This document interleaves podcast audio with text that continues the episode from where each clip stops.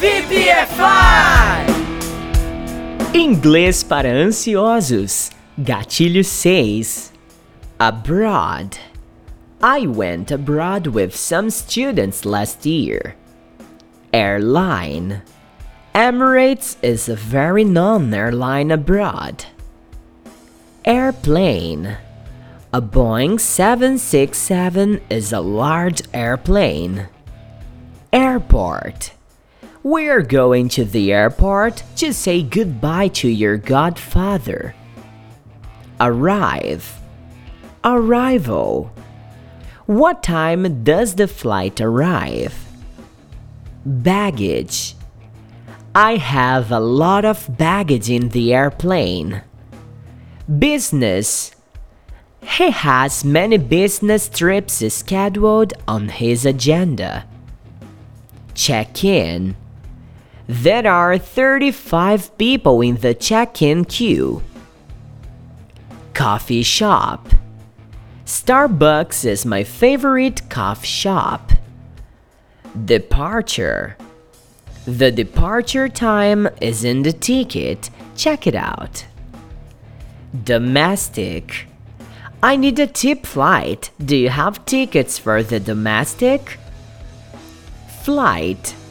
My flight leaves at 7 a.m. I'll get some sleep. Flight attendant. John and Mary are studying to become flight attendants. Fly. I need to fly to Long Branch tomorrow morning. Gate. Your flight is now boarding at gate 8. Leave. What time does your flight leave? International. JFK is an international airport in New York. Passport. I can't go. I don't have an Italian passport. Restroom. Where's the restroom? It's almost an emergency. Seat belt. Please fasten your seat belt. Safety comes first. Ticket.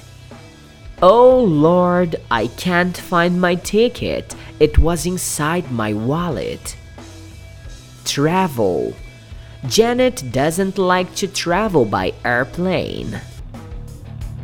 Inglês para ansiosos é o curso de inglês 100% gratuito, oferecido a você pelo VPFI Forever. Nele você tem acesso ao material PDF de alta qualidade, aplicativos de memorização de conteúdo, exercícios práticos, vídeos pedagógicos e áudios novos chegando toda segunda-feira.